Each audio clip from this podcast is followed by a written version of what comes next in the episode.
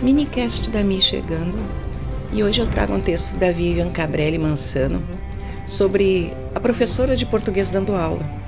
Achei muito interessante, como já passei por salas de aula, né, e entendo bem sobre as coisas que acontecem, eu vou compartilhar com você.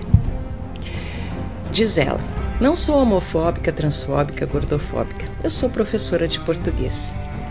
Eu estava explicando porque não faz diferença nenhuma mudar a vogal temática do substantivo e adjetivo para ser neutre, que é a onda do momento.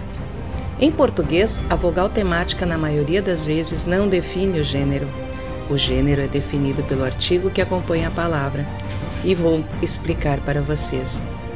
O motorista termina em A e não é feminino. O poeta também termina em A e não é feminino.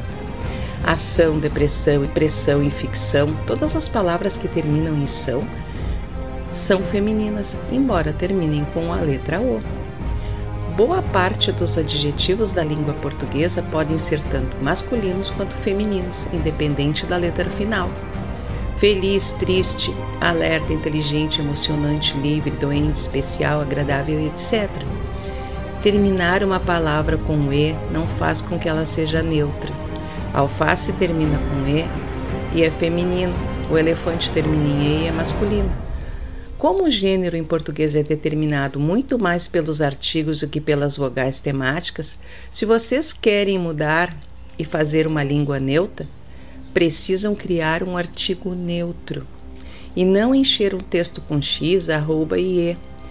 E mesmo que fosse o caso, o português não aceita o gênero neutro. Vocês teriam que mudar um idioma inteiro para combater o dito cujo, entre aspas, preconceito. Meu conselho é ao invés de insistir tanto na coisa do gênero, entendam de uma vez por todas que gênero não existe. É uma coisa socialmente construída. O que existe é sexo.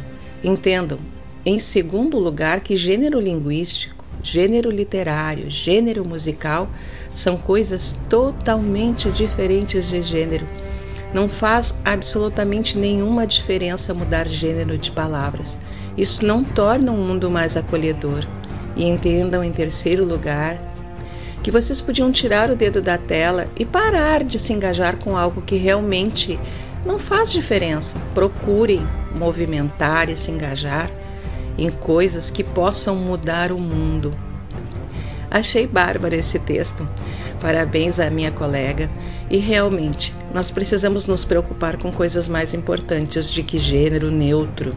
Né? Precisamos mudar o mundo com ações positivas, com ações que possam acolher as pessoas, ter empatia. Mudar o gênero não torna ninguém inclusivo.